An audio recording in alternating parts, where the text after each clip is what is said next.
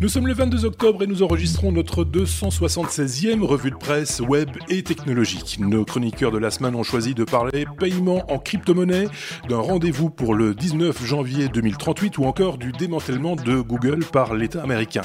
Quels sont les projets d'Apple pour Cups et qu'est-ce que c'est Cups? On en parle dans cet épisode et on parlera aussi de Julia, rien à voir avec la Pretty Woman. N'hésitez pas à réagir, à partager ou à commenter cet épisode. N'oubliez pas de vous abonner si ce n'est pas encore le cas. Bonne écoute. écoute.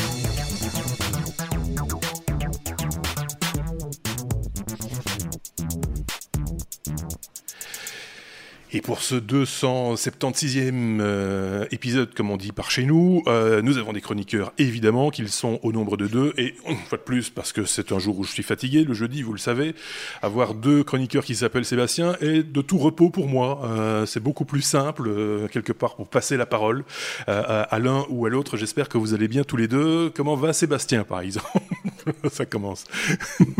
celui de droite. celui, celui, on va commencer par celui. À ta droite. À ma droite. Oui, euh, euh, écoute, ça va, je, ne pensais pas, mais ton sommaire me fait assez peur, je ne pensais pas qu'un jour on parlerait de... De Julia De moyens de... Oui, non, des, cups, tu vois, je ne pensais pas un jour qu'on aurait, on irait dans ce genre de, de trucs. Tu Je suis très curieux d'entendre ça. C'est un mot-clé intéressant à, essayer, en tout cas, tu vois. ça, va être chaud. Hein. Ouais, on va voir ce que ça va donner. Mais, euh, parle, voilà, quand on dit titiller les algorithmes, ça va loin quand même. Hein. Euh, on peut le dire qu'on le fait en profondeur. Sébastien, l'autre Sébastien à ma gauche, du coup, comment va-t-il? Mais, mais, que ferait-on pas pour titiller les algorithmes, justement? Et je me disais en écoutant ton chapeau que ça donne envie d'écouter. Donc euh, voilà, je m'installe, j'ai envie d'écouter cette émission, ça m'intéresse. ok, bon, écoute, euh, avant ça, tout de même, euh, remercions, parce que il faut remercier. Euh, si je retrouve ma liste, j'espère que je vais la retrouver, ma liste d'auditeurs, ceux qui nous ont laissé des messages, des commentaires intelligents, souvent d'ailleurs, même si de temps en temps on vous provoque un petit peu pour nous envoyer des messages tout à fait idiots, mais ça c'est pour une fois de plus titiller les algorithmes. On remercie Renaud Android, Jean-Michel Rému, Pierre Laure, Cubignol, Éric Gandelin, Luc Loyot, Mario Romalo, Sébastien Boireau, Didier Louty, euh, Eric Andelin, je l'ai déjà dit, je pense. Ah bah oui, je l'ai mis deux fois dans la liste, tiens. Sombre Papa, Natacha, euh, Gumdrop, YouTube, Eric Bourdin, Christophe euh, Z, Petit Comics, Village ou Village, Bleach Toto, qui nous regarde depuis le Sénégal, Salut.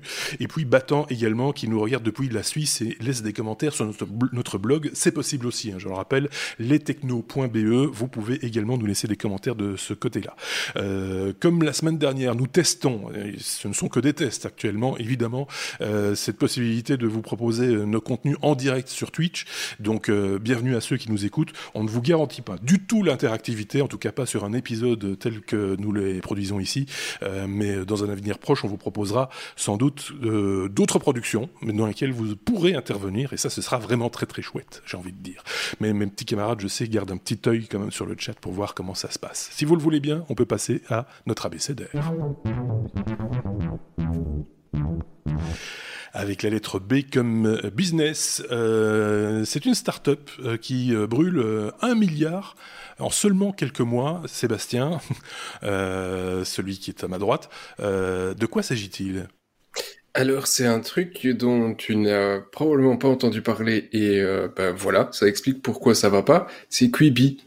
Euh, donc c'est une, une, boîte américaine euh, qui s'est dit je vais faire de la vidéo comme Netflix, euh, Amazon Prime et compagnie, sauf que au lieu d'avoir du long format, ce sera du format court, moins de 10 minutes pour les jeunes et uniquement donc alors sur abonnement avec plusieurs types d'abonnements. Le premier abonnement étant un abonnement à 5 dollars par mois qui, euh, lui, te balance de la pub.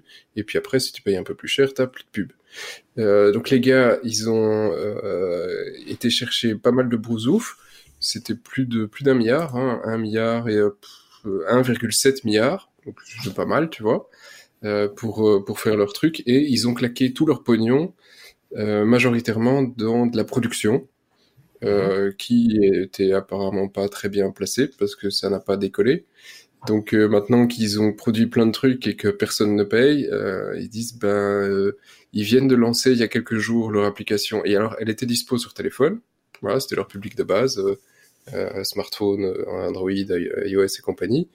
Et, euh, et puis euh, la semaine passée, ils se disent on va lancer sur Apple TV, Android TV, Fire TV et tout le bazar. Et puis euh, après, ils se disent bon bah en fait, euh, on va jamais y arriver. Donc, euh, si quelqu'un s'intéresse de racheter le catalogue, ils se disent c'est viendez parce qu'on on arrête, on, on, casse la baraque. Donc, euh, je trouve ça bah, assez hallucinant. Et alors, c'est pas des couillons, hein, les mecs qui ont investi dedans. Hein, ils ont parce qu'il faut quand même claquer 1,7 milliard, c'est quand même chaud. C'est Walt Disney, euh, 20th Century Fox, NBC, Sony, Time Ah, Warner. Ouais. Lionsgate, MGM, etc. Goldman Sachs, JP Morgan, donc toutes, toutes des grosses, grosses, grosses boîtes, même Alibaba aussi. Euh, et euh, donc ils ont réussi à faire des magnifiques tours de table et euh, ils ont tout brûlé. En tout cas, ils sont forts pour aller chercher des sous. Ils sont très forts pour aller chercher des sous. C'est Je... impressionnant. Voilà, c'est assez hallucinant en fait, à quel point on est capable de faire d'aussi grosses levées pour un truc qui tient pas un an. Enfin, en fait, elle, a- elle a un peu plus de- d'un an. Ils ont créé la société en 2018, mais ça fait un peu un peu moins d'un an que réellement il y a des trucs produits et, et disponibles. Donc euh, euh, ça fait un milliard par an quoi. C'est qui sacré cash burn. Ce qui pose la question sur les, les, les gens qui, qui, qui donnent l'argent, qui investissent euh, et la- la- le, le type de contrôle qu'ils font sur la structure de Ouais. management, sur le business plan, etc. Oui, ou leur, leur vision, quoi. Le, le- le- le- ce- La vision, hein. Euh, Est-ce que ces gens Mais, seraient pas euh, devenus un petit peu des caricatures d'eux-mêmes Tu vois ce que je veux dire? Des, des, des, des- gens qui, se, qui, se- qui remontent un peu le temps, qui se revoient dans les- au début des années 2000, tu vois, quand on claquait euh, à tirer les rigots et qu'ils pensent repérer une bonne idée, mais que leur instinct les a un petit peu lâchés, quoi. Oui, alors et, et je sais- au final quand tu dis, je suis même pas totalement, euh, euh, c'est même pas totalement clair de pourquoi ils arrêtent. Bon, si ça marche pas, mais ils ont encore du pognon, ils ont encore quelques centaines de millions de dollars, mais ils se disent ça sert plus à rien, ça marchera pas, on n'a plus assez. Donc euh, et, et- et cet argent ils disent on va le rendre aux actionnaires, ce sera bien. Enfin, il te manque quand même plus d'un milliard, hein, donc celui-là tu pourras pas le rendre. Oui, D'autant plus qu'ils se positionnent sur un segment qui, qui est en plein boom depuis, depuis le confinement. Le, le- le streaming marche très bien pour tous les autres. On a vu le, le lancement de Disney euh, très réussi. oui. Euh, et- enfin, le et- lancement de Disney, il aurait quand même bien marché sans le confinement, tu sais, je pense. Juste sur la marque. C'est pas une start-up qui est dans le domaine des voyages ou qui fabrique des avions ou des Oui. secteurs qui sont sinistrés. Ouais. C'est un secteur plutôt porteur. Je vois aussi, est-ce que je découvre l'information euh, quand, quand Seb en parle, euh, qu'ils ont gagné deux et, euh, Emmy Awards. Euh, donc ils ont quand même eu un peu, un peu de reconnaissance du, du milieu et du, du euh, de la profession. Mais, mais oui, visiblement, ça suffit pas. Bon, ben, j'allais dire affaire à suivre, mais non. c'est fini. C'est- Quibi, c'est fini. voilà, ça s'écrivait Quibi. Q Ouais, Quibi. Donc il y aura un domaine à vendre, hein, certainement. Donc voilà, c'est cher sans doute, pour le coup. Un milliard. C'est euh, le, le- le nom de domaine à un milliard. Magnifique. Euh, bon, ben, on va, le- on va, vi- on va vite les oublier, hein, de toute façon, ça c'est fait. hein, ouais. La lettre C, C comme crypto. Ça fait longtemps qu'on n'a pas parlé euh, crypto-monnaie dans cet épisode. C'était aussi un Sébastien qui nous en parlait très régulièrement. On le salue par ailleurs. Euh, Sébastien, euh, c'est PayPal qui se lance dans, les cryptos. Mais est-ce bien sérieux? J'ai toujours peur quand on dit « Ouh là là, il se lance dans les cryptos, etc. » Je- J'entends d'ici dire « Mais non, c'est pas vraiment des cryptos, c'est pas vraiment la blockchain, c'est autre chose, etc. etc. » Je l'entends d'ici. Alors, c'est de la vraie crypto. Et tu vois, au fur et à mesure que je perds mes cheveux, parce que vous voyez, hein, c'est bientôt fini, Oui, euh, on, de remet des sujets de crypto.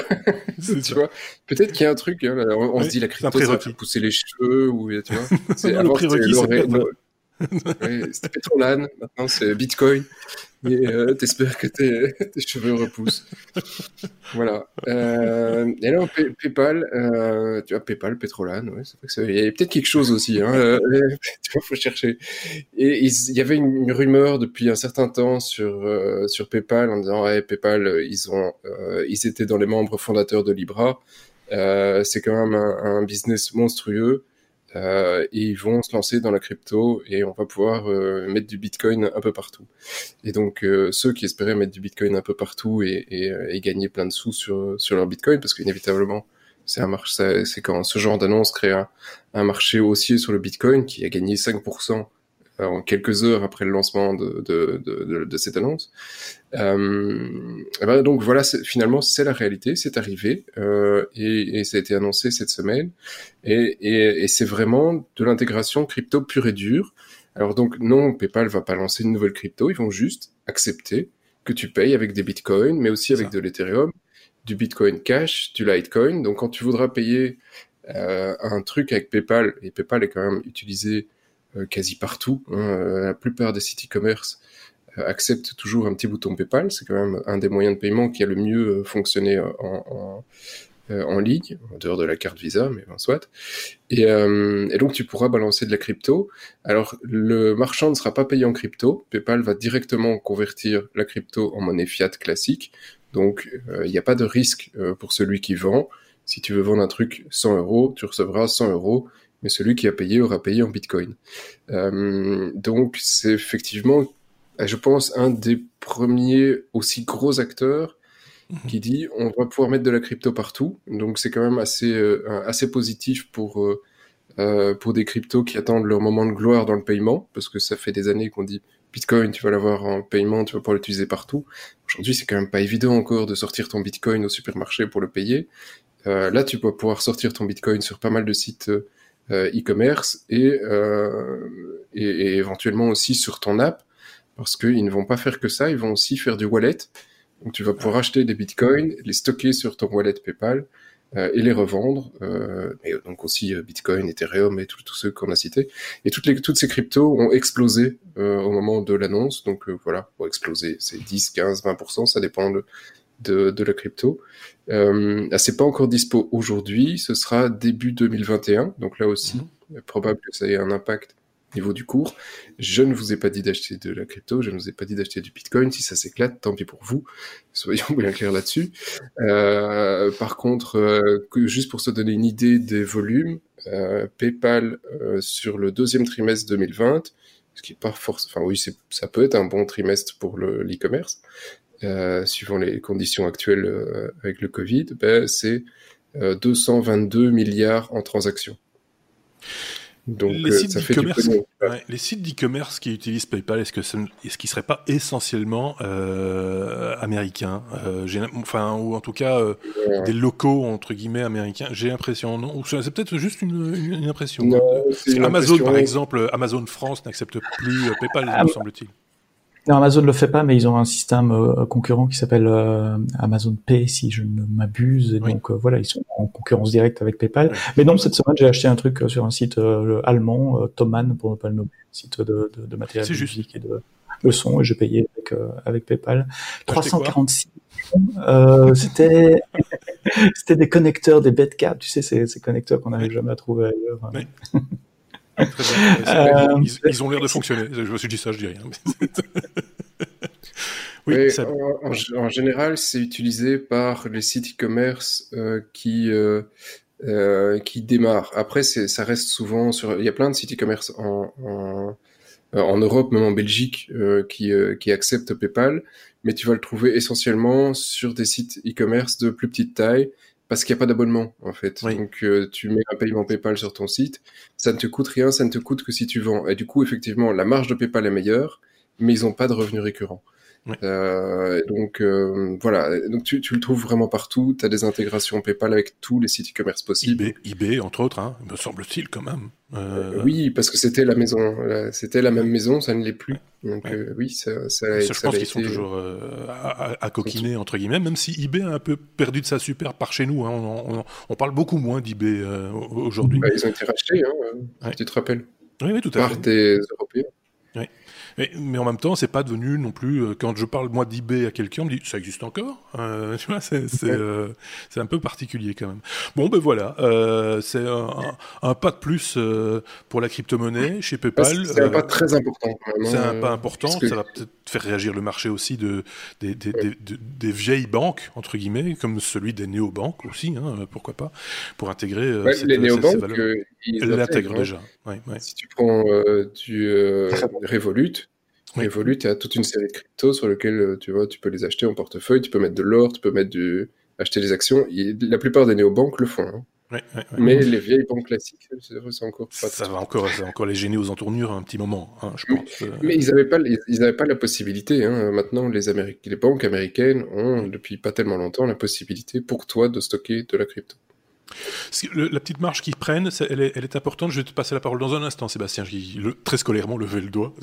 Euh, oui, les marges sont importantes. Hein. Euh, les marges en paiement, quand tu fais un paiement PayPal, c'est important. Mais, euh, mais voilà. Au final, tu sais, si tu as un petit, euh, un petit business qui te prenne 3 ou 4% sur, euh, sur les deux ventes que tu as fait sur le mois, bah, pas, ça change pas, ça change pas ta vie. C'est pas ça qu'elle est de te permettre. Que t'as pas d'autres frais d'intégration d'un système local, etc., etc. Voilà, c'est ça fonctionne et on est tranquille, quoi. Un abonnement, quoi. Oui. Sébastien, oui. Oui, tu, si, si, ça te coûte trop cher, tu passes à des abonnements et tu es parti euh, euh, mhm. sur d'autres systèmes. Il y en a plein d'autres qui te permettent d'accepter des cartes de crédit. Euh. Oui. Ouais, ouais. Euh, Sébastien, l'autre Sébastien. Oui, 346 millions de comptes actifs euh, sur PayPal dans, dans, dans la news que, que, que tu as mis à l'écran là pour ceux qui regardent la vidéo. Ça veut dire aussi que c'est un moyen euh, très simple pour des tas de gens qui ne l'auraient jamais fait autrement de démarrer avec la crypto-monnaie. Sans doute. Je vois pas mes parents aller ouvrir un compte sur euh, un, wallet quelconque et commencer à faire du Bitcoin. En revanche, si ça revient dans leur application euh, PayPal qu'ils utilisent déjà et qu'ils ont l'habitude d'utiliser, ça va être un accès beaucoup plus facile pour toute une catégorie de population à la crypto-monnaie et en ça, je rejoins ce que Seb a dit en disant que c'est un, un, move assez intéressant et, assez important qui, qui, risque de changer un peu les, les positions euh, euh, telles qu'elles sont aujourd'hui. Euh, je, juste un mot, je le précise, comme toujours, les sources de ce dont on parle ici, comme c'est une revue de presse, eh bien, les liens, vous les retrouvez évidemment en description de la vidéo sur YouTube, mais aussi, je le rappelle, sur notre blog lestechno.be. Comme ça, vous pouvez euh, aller plus loin, vous aussi, et aller explorer euh, les différents articles de votre côté. Allez plus, plus haut. Allez euh, plus haut C'est un blog, euh, c'est un podcast musical maintenant. et, euh, et c'est jeudi, on est fatigué. Hein. Euh, juste pour info, parce que PayPal, pour rejoindre Sébastien, parce que le Sébastien dit toujours des trucs intéressants. Euh, et pour rejoindre Sébastien là-dessus, non seulement effectivement, il y a plein de gens à qui ça leur permet d'accéder à, à, à, de la crypto qui n'ont euh, généralement pas la possibilité technologiquement parce qu'ils comprennent pas ou ils n'ont pas les, les outils. Euh, PayPal euh, anciennement était aussi très limité parce que c'était carte de crédit uniquement. Euh, depuis euh, déjà un certain temps maintenant, tu peux lier un compte en banque mhm. classique en Europe avec grâce au CEPA et donc tu tu vas faire un, un paiement avec PayPal sur un site qui normalement n'accepte que des cartes de crédit et toi, ça t'a retiré l'argent de ton compte, t'as pas de carte de crédit. Donc ça permet aussi à plein de gens qui n'ont pas la possibilité d'avoir une carte de crédit, parce que tout le monde n'y a pas droit, euh, en Europe en tout cas, euh, de, de, pouvoir faire des achats en ligne avec des trucs comme PayPal. Donc euh, voilà, ça, ça, ouvre vraiment à monsieur tout le monde plein de choses. Vous nous en direz des nouvelles, comme on dit, dans ces cas-là. Voilà, hein, parce que, voilà c'était une 2021. 2021, bon, c'est demain, hein, pour ainsi dire. Donc euh, voilà. Et, et, mon avis, la vente en ligne, encore de, de beaux jours devant elle, pour les, les raisons qu'on expliquait là tantôt, d'ailleurs. Je pense que ça va encore durer un petit moment. Hein, voilà. Je, je casse les, les, commentaires en direct sur Twitch. Il y a Thierry et Xavier, que vous connaissez bien, qui, qui nous suivent. Euh, qui précise 3% de transactions pour PayPal, euh, mais il n'y a pas de frais variables comme, comme, comme tu l'as dit. Euh, et on mentionne également, et c'est vrai que j'avais regardé ça dans, dans, un contexte business il n'y a pas longtemps, Stripe, qui est une alternative à PayPal, euh, PayPal aussi, qui est aussi un site web de paiement euh, très facile à intégrer pour les marchands. J'avais regardé la partie SDK, comment il faut faire pour s'intégrer. Pas de frais fixes non plus, uniquement. Donc voilà, il existe des alternatives. Euh, mais Stripe, c'est plutôt pour les vendeurs, soit quand on a un site web marchand, soit, euh, je vois ça souvent ici en France, euh, les, les, les taxis ou les, ils ont un petit appareil ah qui, qui, leur permet d'accepter des paiements par, okay. par carte. Et Square aux États-Unis. Aussi. Et Square, c'est un. Mais PayPal, alors je sais pas, c'est peut-être une image que, je, qui me, que ça me renvoie à moi. J'ai l'impression que PayPal a une image un peu plus solide, en tout cas euh, dans l'imaginaire européen, belge, français, euh, suisse. Euh, Oui, c'est ça, c'est plus installé, quoi. Ça, ça, ça fait. c'est hein, Bien sûr, aussi. Il faut, se, faut se, le, se, se, le rappeler aussi, effectivement. On peut passer à la suite, parce que là, quand même, à un moment donné, c'est bon. On est à la lettre C encore, ben oui, encore, euh, pour parler de Cups. Voilà, ça c'est le sujet de Sébastien, euh, forcément, euh, puisque voilà, on va parler de, de, ce, de ce projet, euh, ce projet signé Apple, mais qui n'évolue plus. On se demande bien pourquoi. Alors les, les, deux Sébastien ont choisi le même sujet, il faut que je vous le dise, hein, ils se sont un peu battus entre eux, lequel va le faire, etc. Je pense qu'ils vont le faire ensemble, deux ah concerts. Et, et, moi, je vais m'effacer. Je m'efface. Je ne suis plus là. là, l'autre qui a, trouvé la news, moi, je l'avais pas vu passer, qui l'a gentiment partagé. C'est vrai que après, j'ai reprise dans la conduite, euh, mais, ça vient de l'autre Seb, donc n'hésite pas à, à, rajouter quelque chose. En fait, je l'avais même oublié quand j'ai vu passer cette news. Je me suis dit, tiens, c'est vrai.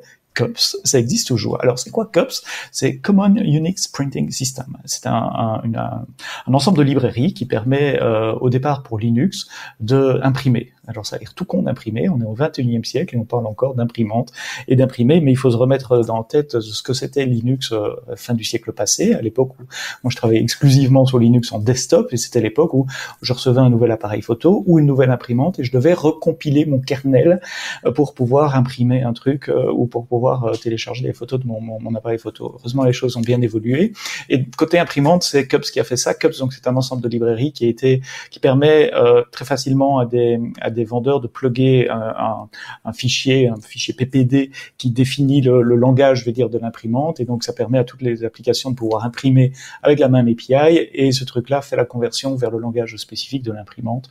Euh, on oublie aussi que euh, CUPS euh, donc facilite l'impression sous Linux, que les Mac depuis 2001, depuis Mac OS 10, c'est euh, grosso modo du BSD avec un kernel différent, mais c'est Unix également qui est dans, les Mac que vous avez en face de vous. Et donc euh, Apple s'est montré très intéressé par CUPS euh, dès le lancement de Mac OS 10, au point d'intégrer CUPS en 2002 dans une des toutes premières versions de Mac OS 10. Et c'est devenu le système euh, tout à fait transparent parce que ça a été intégré à la Apple, donc on le voit pas. Il y a, il y a plus les pages d'admin qu'on voyait sur Linux, etc. Mais en dessous, c'est le système qui permettait à macOS 10 de parler à des tas d'imprimantes. Et puis euh, peu de temps après, ils ont engagé le, le, gars qui avait créé cette librairie et ce monsieur travaillait chez Apple depuis 2006 2007, et il se trouve qu'il a démissionné en 2019, et depuis qu'il a démissionné, ben, il y a de moins en moins d'activités, puisque c'est un projet open source, on voit toute l'activité de développement, et là où il y avait eu plus de 300 changements en 2018, il y en a eu qu'un euh, en, pardon, en 2019, il y en a eu qu'un en 2020, donc visiblement Apple n'investit plus dans le développement de CUPS, mais ceci s'explique pour des raisons technologiques aussi, les imprimantes ont un peu changé euh, depuis, il y a un nouveau système qui s'appelle IPP, où, au lieu que ça soit l'ordinateur qui convertit dans le langage spécifique de l'imprimante, euh, avec IPP, toutes les machines se sont mises d'accord pour envoyer quelque chose de commun à une imprimante, et c'est l'imprimante elle-même qui convertit vers son système à elle. Donc le, le driver qu'on devait installer avant, finalement, il n'est plus dans notre laptop ou dans notre desktop, mais il est directement sur ah, l'imprimante. Et, euh, ça, ça, ça, explique aussi pourquoi il y a moins intérêt à, utiliser euh, Cups. Alors j'ai fait ma petite recherche cet après-midi, j'ai vu qu'IPP a l'air d'être bien supporté sur Linux, mais j'utilise plus Linux côté desktop en tout cas donc Seb, tu pourras peut-être en, rajouter une couche là si tu utilises euh, euh, Linux sur, le desktop. Mais voilà, c'est un, quand même une grosse partie euh, de, l'open source importante pour Linux et importante pour Mac qui va probablement disparaître parce que simplement on change de technologie. Donc merci Cups, merci Michael Sweet, je connaissais pas le nom du monsieur parce que c'est vraiment un système qui a aidé des milliers, des dizaines de milliers de personnes pour simplement imprimer. Bien, ben voilà, c'est un beau résumé. Euh, Sébastien, l'autre.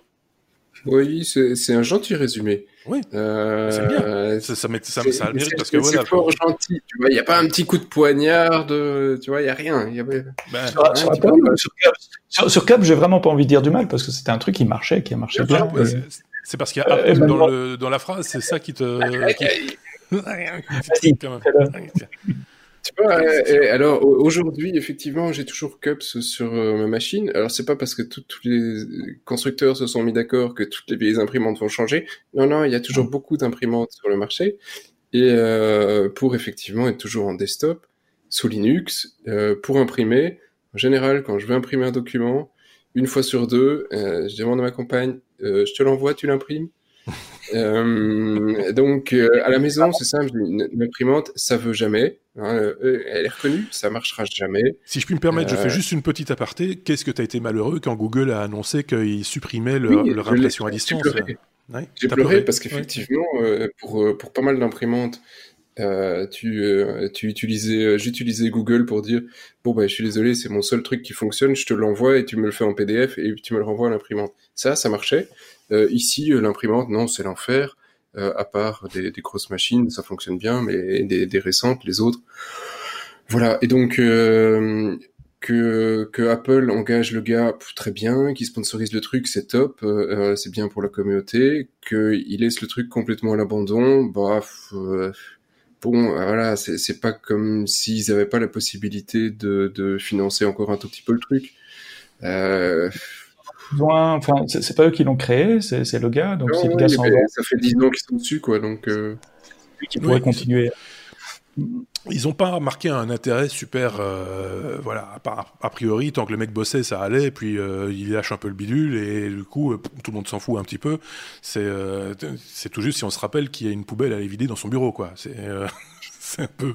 Ils savent peut-être pas qu'il est parti. Oui, c'est ça. En fait, ils savent pas. Le bureau du fond là, à côté, c'était qui encore le mec Il marquait Cup sur, sur, sa porte, on soit rentré. Dans l'article de Register, il qu'il y a encore deux personnes chez Apple qui travaillent sur le groupe printing. Donc, il n'était pas tout seul. Il, y a encore des gens, mais c'est vrai qu'il y a moins d'activité côté. Un, un, un, de nos auditeurs probable futur chroniqueur, je dis ça, je dis rien, Picabou, euh, euh, qui nous disait euh, en aparté via via Twitch que c'était aussi l'opportunité de pouvoir faire fonctionner des vieilles imprimantes, par exemple, des trucs un peu un peu vétustes, d'avoir ce type d'outils. Moi, je pense à ma vieille Epson, vous savez, sur port parallèle, le truc à ne pas débrancher quand quand l'ordinateur est allumé. Mais c'est vrai que c'était une chouette petite imprimante qui permettait de faire plein de trucs à l'époque. Hein, il faut remettre les choses dans le contexte, effectivement. Et puis qu'à un moment donné, bah, avec l'arrivée de Windows 95 des trucs comme ça, bah, ça fonctionnait plus, c'était compliqué, c'était voilà. Donc, je peux oui, vas-y, je t'en prie. c'est la preuve que le système open source ne marche que quand il y a des grands intérêts commerciaux derrière. Euh, Linux est de loin le système d'exploitation le plus utilisé sur la planète côté serveur, euh, mais côté serveur, il y a personne qui imprime, donc tout le monde s'en fout de, de cups. Il y a une minorité qui utilise euh, en côté desktop, et donc s'il n'y a pas une, une, société qui va aller mettre de l'argent, qui a l'intérêt à, à, vendre des produits desktop qui impriment, ben voilà c'est laissé au, bon, vouloir de la communauté.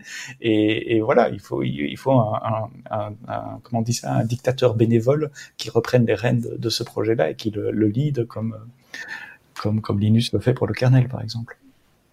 Oui, enfin c'est un peu la base euh, et le de Richard Stallman. Hein, euh, de, mhm. Il avait pas ses drivers et puis euh, ça l'a énervé. Il avait pas les sources et il pouvait pas l'utiliser et il est parti là-dedans.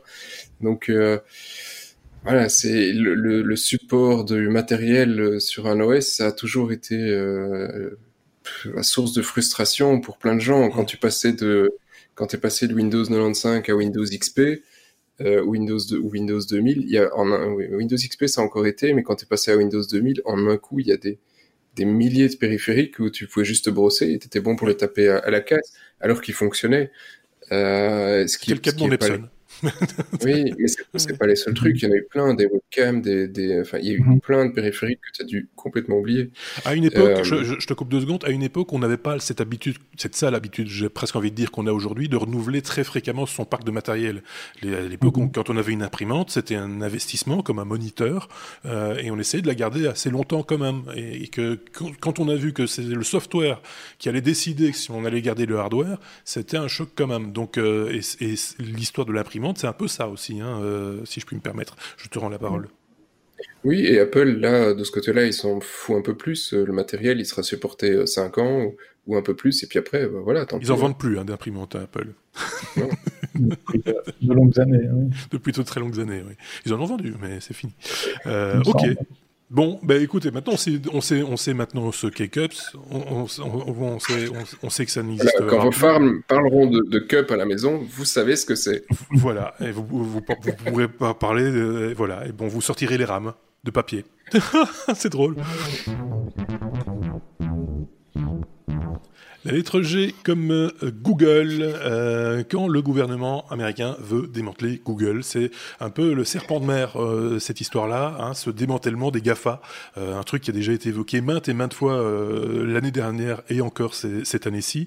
ça semble se préciser de plus en plus. On sent que ça, s'énerve un petit peu. Hein. on a vu aussi Mark Zuckerberg un petit peu s'énerver il y a quelques, semaines. donc voilà, hein, il faut, refaire le point à un moment donné parce qu'il y a des avancées dans le dossier, on a envie de dire. Sébastien. Oui, enfin, il y a une volonté politique euh, de l'administration Trump d'avancer. Même euh, dans, dans, certains articles, ils disent de, de, conclure avant les élections, ce qui me fait tous mon rire. oui, pas traîner. Quoi, euh, le Microsoft, ça pris dix ans quand même avant, avec les appels, etc. Euh, mais donc il y a toujours cette idée que, Google utilise euh, ou abuse de sa position dominante dans le domaine de la recherche et qui empêche euh, le, le, marché de se développer et des nouveaux entrants d'arriver sur le marché. Spécifiquement, ils en ont après un deal entre Google et Apple qui qui fait que Google est l'engin de recherche par défaut sur les téléphones euh, iPhone. Selon Google, ça générerait 50% de son euh, trafic et selon des analystes, euh, Google payerait entre entre 8 et 12 milliards par an à Apple pour euh, être l'engin de recherche par défaut, parce que si les gens cherchent avec Google, forcément ils atterriront sur la page de résultats de Google, ce qui leur permettra de mettre euh, des publicités enfin, ou des, liens sponsorisés, comme ils disent, en haut euh, de la page, et donc de générer des revenus pour eux. Alors l'article du New York Times qui est très détaillé pardon, très détaillé et très long ne dit pas comment couper Google non plus, parce que Google c'est plein de choses, c'est pas que l'engin de recherche, c'est G Suite, c'est le cloud, c'est YouTube, etc. Euh, L'attaque a l'air plutôt entre le lien entre la recherche et la pub et, et la, très forte connexion qu'il y a entre euh, l'indexation euh, et, la recherche de documents et, et, la pub, où là ça pourrait avoir du sens. Avec les autres divisions que j'ai citées avant, ça, ça aurait moins de sens. Euh, Google répond évidemment en disant qu'ils ne sont pas euh, dans une situation de monopolie. Il y a, il y a Bing de Microsoft, il y a, alors j'oublie toujours le nom de cette euh, boîte française, c'est la, la, preuve. il, y a, il y a une petite DuckDuck, c'est pas français, c'est américain, mais oui, il y a DuckDuck, il y a, mais, enfin, il y a Quant, voilà, c'est le nom que je cherchais. Il y a, d'autres engins de recherche également. AltaVista, euh, Lycos. Mais, oui, mais, mais, entre autres. AltaVista, ça fait ça fait des années que j'avais plus entendu parler d'AltaVista. Et Lycos, la publicité avec le chien, allez va chercher Lycos, va chercher Lycos. Très bonne pub. Malade. Pardon, je diverge. Euh, le... tu dis ce que tu veux. Après ce qu'on a fait déjà. Et c'est beaucoup. Euh, voilà donc c'est une, plainte de, euh, l'agence anti-compétitive qui pourrait ouvrir la porte à plein d'autres aussi parce qu'il y a, c'est une plainte au niveau fédéral mais il y a plein d'États euh, qui ont les mêmes griefs euh, après Google et les autres d'ailleurs. Ici on parle de Google mais, mais j'ai rien évidemment contre Google. Donc comme tu dis toujours Marc à suivre à faire à suivre on, va regarder. Le, vent pourrait quand même changer très fort en fonction du résultat de l'élection dans, trois semaines. C'est assez marrant, enfin marrant non, c'est assez bizarre que ce soit sous Trump que le les choses s'activent, euh, ce serait plutôt pour moi un, combat de démocrates euh, aux États-Unis, cette, euh, cette scission, ce découpage en, petits carrés de, des GAFA. C'est vrai, hein on dirait que c'est un, enfin, un petit peu un combat un petit peu particulier. On dirait plus que c'est revanchard, plus que plus que plus qu'autre chose, quoi. Je sais pas ce qu'en pense l'un ou l'autre mais c'est quelque chose dans l'administration américaine. Enfin, il y a une culture euh, politique du, du, du, combat du monopole qui est assez assez présent aux États-Unis. Juste pour citer deux cas relativement récents, enfin sur les 40 dernières années, c'est le démantèlement des compagnies téléphoniques qui étaient sous la sous la houlette des TNT avec Bell Telephone qui contrôlait le, marché local et TNT le, le marché euh, euh, longue distance et la fabrication de matériel, ce qui est surtout ça qui pose des problèmes, qui a été démantelé avec AT&T qui a gardé la longue distance, les, les, les Bell, les Baby Bell comme on l'a appelé, qui, qui ont pris le marché euh, local, interdiction à AT&T de vendre du matériel euh, aux Baby Bell, ça mhm. c'était euh, il y a oui, il y a 30-40 ans, dans les années 80, je dirais. Et puis plus récemment, et ça il y a plein d'auditeurs qui s'en souviennent encore, Microsoft qui été accusé d'abuser de sa position dominante sur Internet en plaçant Internet Explorer par défaut dans ses produits euh, et qui étaient obligés d'arrêter cette, cette pratique. Ils avaient été très loin à hein, Microsoft. Ils, à un moment, le, l'Explorer, c'était Internet Internet Explorer. Donc le, truc pour naviguer pour ces fichiers, etc. C'était la, même interface qui était utilisée à la fois pour le navigant local et Internet. Mais ça a pris dix ans d'appel en appel et relais et Cour suprême, etc.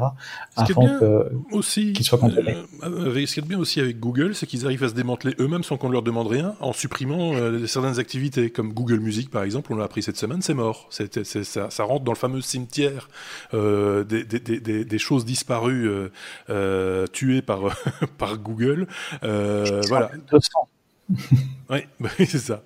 Donc, euh, je ne sais pas si tu avais un truc à rajouter, Sébastien, sur ce sujet-là en particulier. oui, il y, en a un euh, dont on n'a pas parlé ici, euh, mais qui, il y a une, société qui a paniqué en voyant cette news et qui, qui effectivement est menacée si, si, ce type d'accord doit être caduque. C'est Firefox, parce que Firefox et la fondation Mozilla tire la majorité de ses revenus aussi d'un deal avec Google qui place Google comme étant le moteur de recherche par défaut. Donc si euh, Mozilla euh, perd ce deal, euh, on a un problème. Euh, juste encore une toute petite parenthèse euh, par rapport à Google, c'est une news qu'on va pas développer ici, mais euh, apparemment ils font encore évoluer leur moteur de recherche entre guillemets chez Google avec de nouvelles applications d'intelligence artificielle, et on sent clairement que dans les pages de résultats, on a plus envie de vous donner le résultat, c'est-à-dire le résultat de la question, plutôt que de vous envoyer vers un site internet. Hein. De plus en plus, on intègre le contenu du site web dans la page de, de, réponse de Google. Quoi. Donc ça va encore faire, à mon avis, du, du bruit dans les, dans les semaines, les mois qui viennent, par rapport aux ayants droit, par exemple, euh, comme on l'a eu euh, en Belgique, en, Europe de manière générale, avec la, avec la presse, euh, cette, cette, récupération du contenu pour le mettre dans leur layout quelque part, pour éviter que les gens ne sortent de Google. voilà, c'est ça. Hein. Mais continue de regarder des pubs sur le site de Google. Bien sûr, c'est ailleurs. garder le contrôle. Quoi. Et ils se défendent derrière l'expérience utilisateur, et, et, je suis d'accord avec. En fait, c'est ça qui est. L'argument est, l'argument est, tenable. C'est ça le pire. Oui. mais, mais, en même temps, euh, ça, ça, ouvre la porte à toutes les dérives. Donc, euh, à un moment donné, il va falloir faire des choix. Bref, euh, si vous avez une opinion sur ce sujet, comme sur tous les sujets qu'on aborde dans chaque épisode, n'hésitez pas à nous le faire savoir en commentaire, évidemment. Hein, à ce stade, je pense que vous pouvez continuer à faire des commentaires intelligents. On, on, vous fera faire des commentaires peut-être un peu plus bêtes plus tard, pour voir si vous avez été plus loin, au-delà de la 37e minute, par exemple. affaire à suivre là aussi.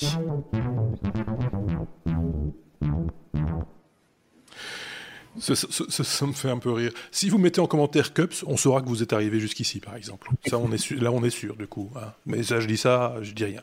Euh, ça titille les algorithmes, une fois de plus. Voilà, ça nous permet d'être peut-être un tout petit peu plus visible. Euh, I, la lettre I comme Intel. Tiens, Intel aussi abandonne des trucs de temps en temps. Euh, et ces derniers temps, ils abandonnent quand même souvent des choses. j'ai envie de, j'ai envie de rajouter Sébastien.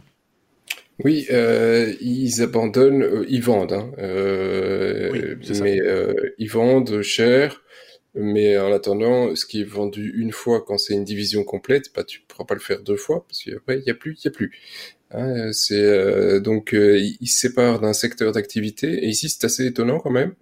Il faudra voir à, à, moyen terme comprendre la motivation d'Intel derrière. et donc parce qu'ils se séparent euh, de toute la partie euh, NAND, donc euh, mémoire, SSD, donc tout ce qui est tout ce qui est à base de, de, de, de NAND, bêtement, quoi. Donc, il y, y a, quand même pas mal de, pas mal de business derrière et pas mal de, de trucs, euh, qui est quand même assez proche, finalement, de ce qu'ils font. Bon, une carte mère, mm. euh, avec le logo Intel, le processeur Intel, si, le disque dur qui va avec le bon SSD et la mémoire, ah, ils ont pas mauvaise réputation, c'était pas un mauvais, c'était, c'est, loin d'être du mauvais matériel, mhm. et ils vendent le tout pour 9 milliards, ce qui me semble finalement pas si cher que ça, euh, à, à, Enix. Alors c'est qui Enix? C'était, euh, euh, c'est une boîte qui est voilà, antique, hein, elle est presque plus vieille que nous, euh, enfin tout juste. Euh, elle est de 83, c'était une société euh, qui, quand elle a été créée, est un nom assez connu, c'était Hyundai Electronics Industry. Donc voilà, Hyundai, on connaît bien Hyundai. Mhm. Et, et, effectivement, ils, ils, sont, eux, très spécialisés dans tout ce qui est mémoire DRAM et mémoire flash. donc c'est pile poil pour eux. Euh, ils ont fait plein d'innovations. C'est pas les derniers sur le, le secteur, donc c'est vraiment une très bonne boîte. Mais euh, voilà, moi je, je, suis assez étonné. Intel a déjà euh, vendu euh, des, des, grosses divisions, dont tout ce qui était euh, puce mobile. je pense que c'était l'année passée. Et, il sépare morceau par morceau de la société. ici, il ne se sépare pas que de, de, la production, il sépare des usines, mais aussi des gars, de mmh. tout ce qui est propriété intellectuelle. Donc ils ont vraiment tout coupé en un coup. Euh...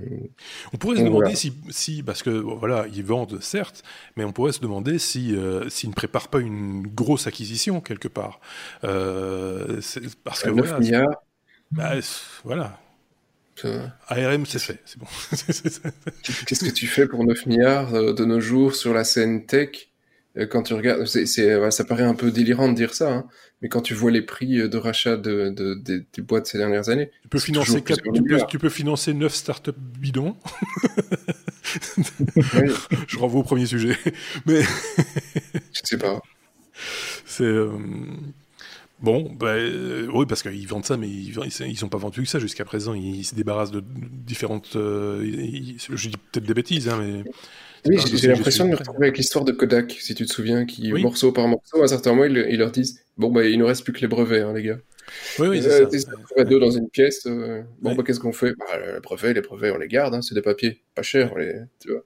Ben, jusqu'à jusqu la marque, quoi, tu vois. C'est le, ouais. ou le ou le petit sonal, là. Toum, toum, toum, toum, tu vois. Même ouais. ça, ça a de la valeur aujourd'hui. Euh, euh... Ils ont même une, ils ont déposé une couleur aussi. Il y a une couleur Intel.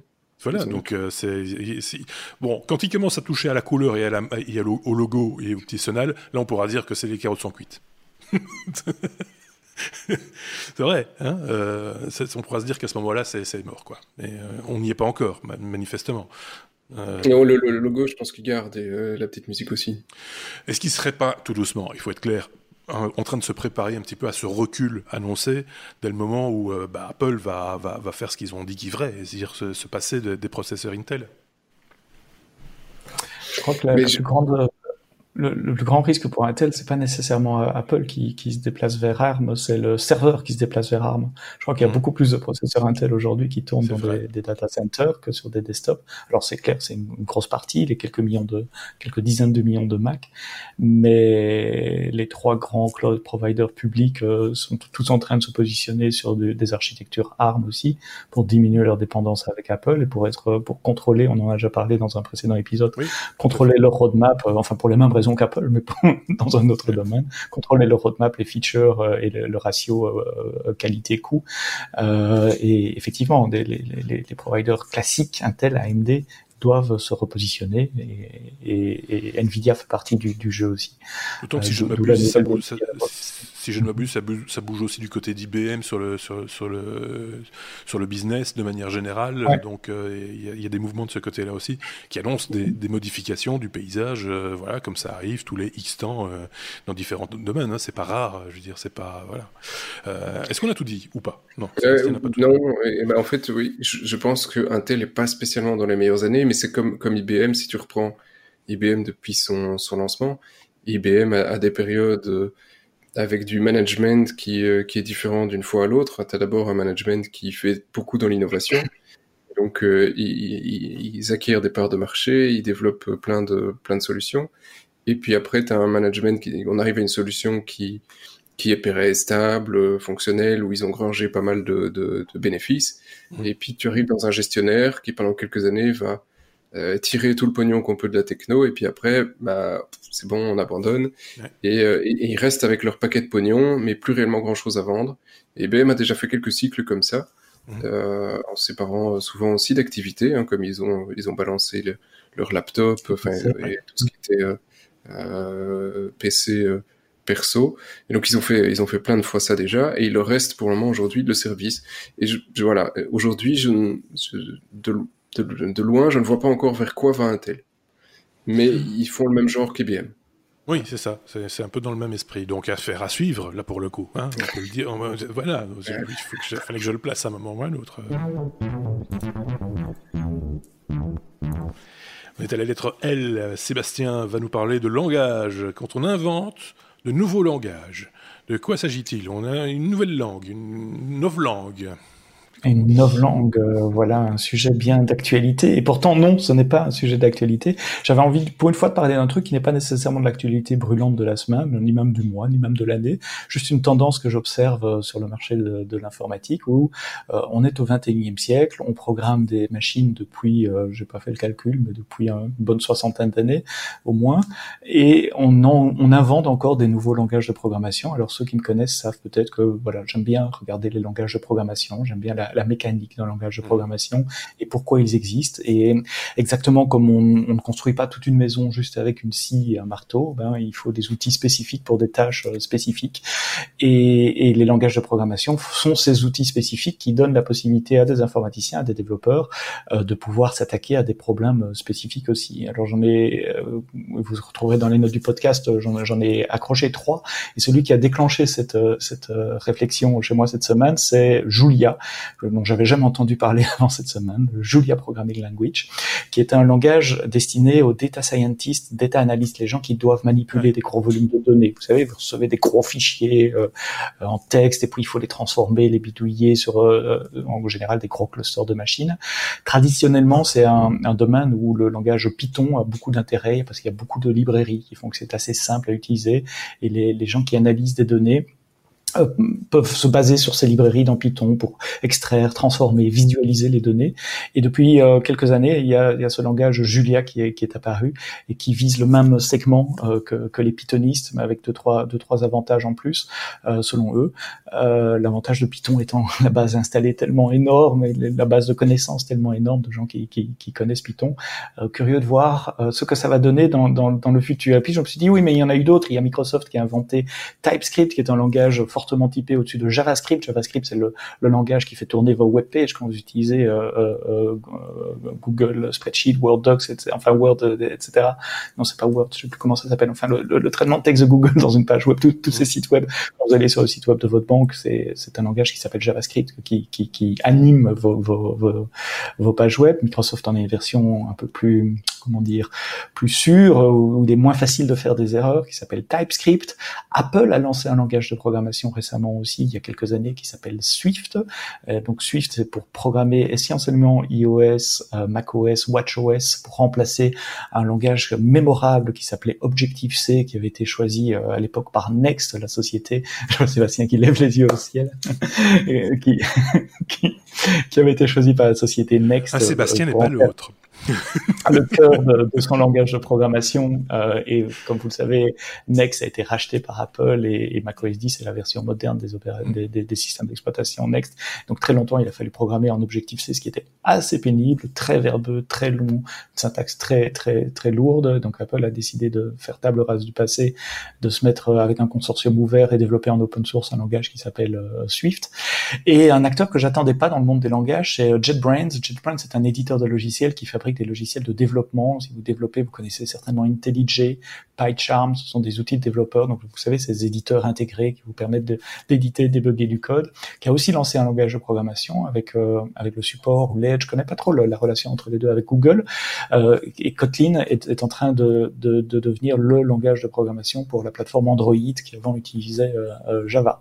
donc voilà, tous ces trucs séparés, ces événements séparés à des années de distance, montrent qu'il y a quand même une évolution.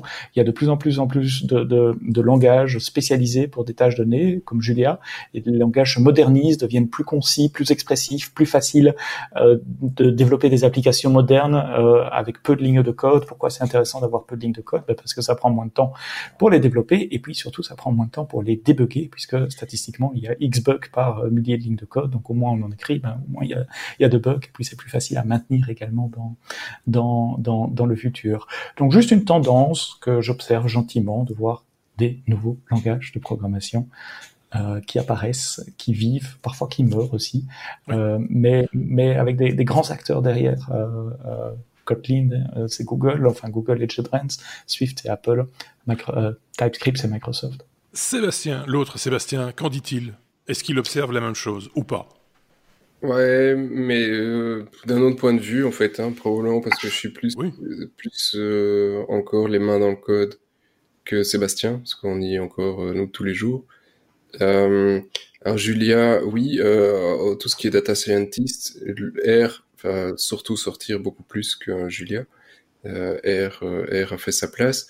Euh, sur des langages adossés à des énormes boîtes comme Apple et Google, je reste extrêmement méfiant et extrêmement sceptique euh, pour euh, plusieurs, enfin plein de raisons.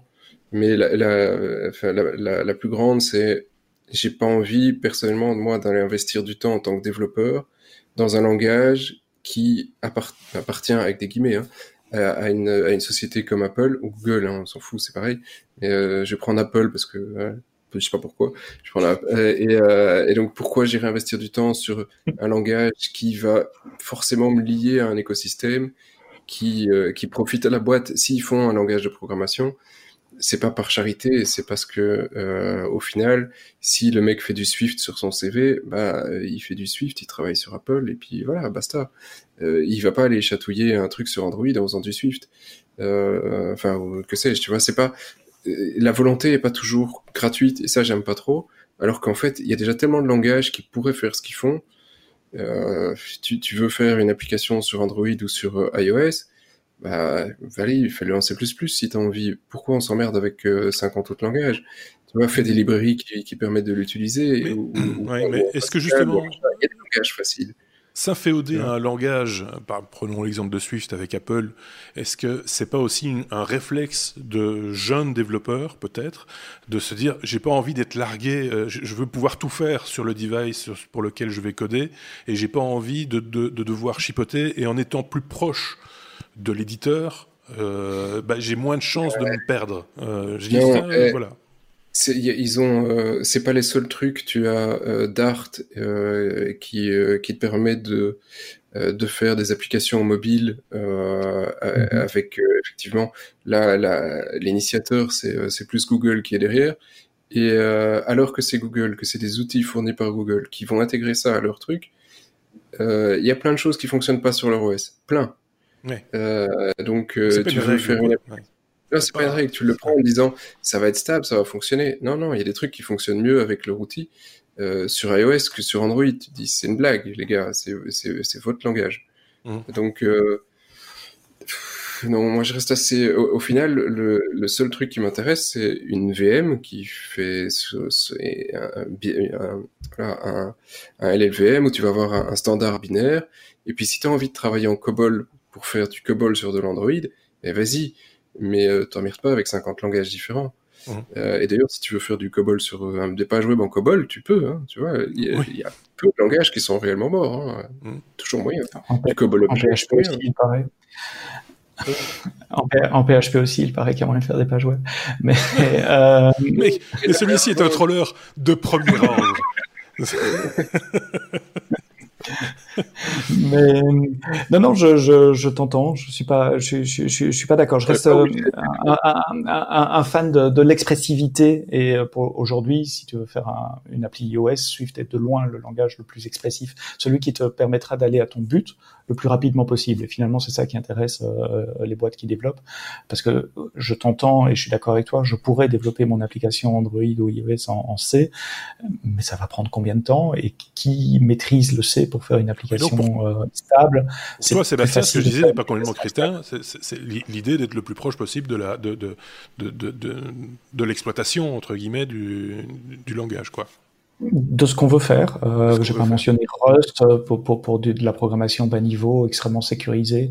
Euh, par exemple, il y, a, il y, a, de plus en plus de, de micro VM ou de, de, de, gestionnaires de containers qui utilisent du Rust parce que ça permet de, sécuriser et d'éviter les bugs les plus classiques qu'on va retrouver euh, dans des langages de programmation moins exigeants.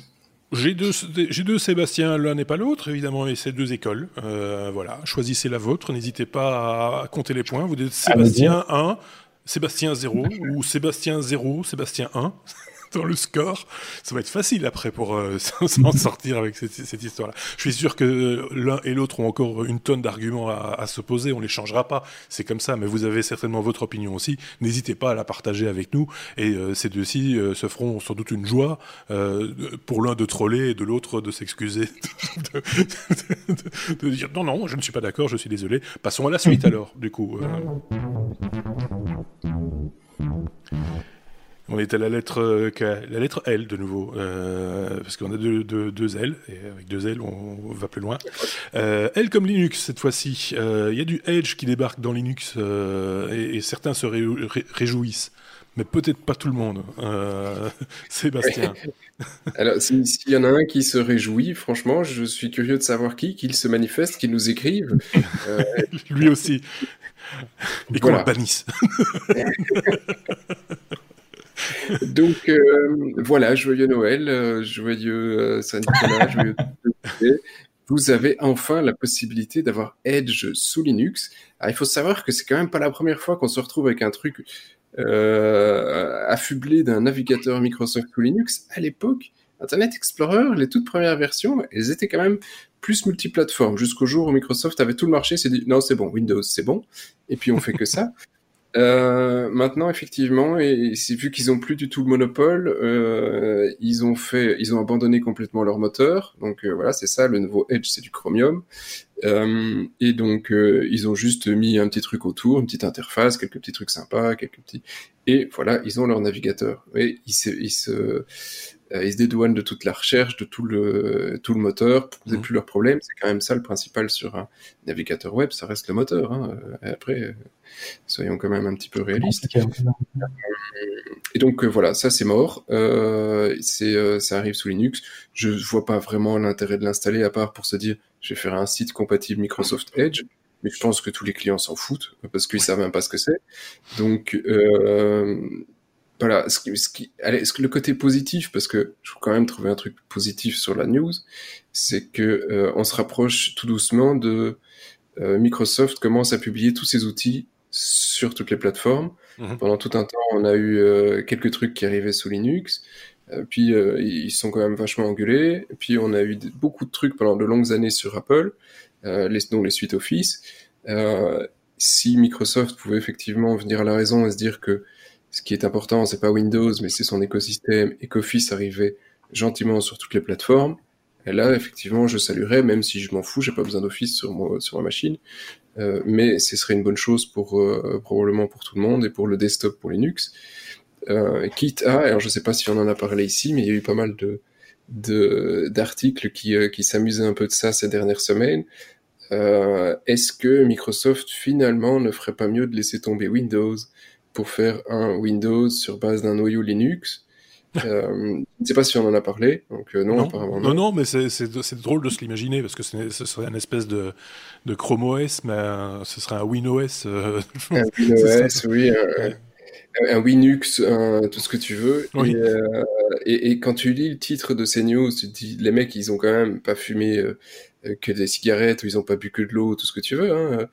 Et, euh, et en fait, en y réfléchissant le soir, tu vois, tu dis, bah, en fait, c'est pas si con.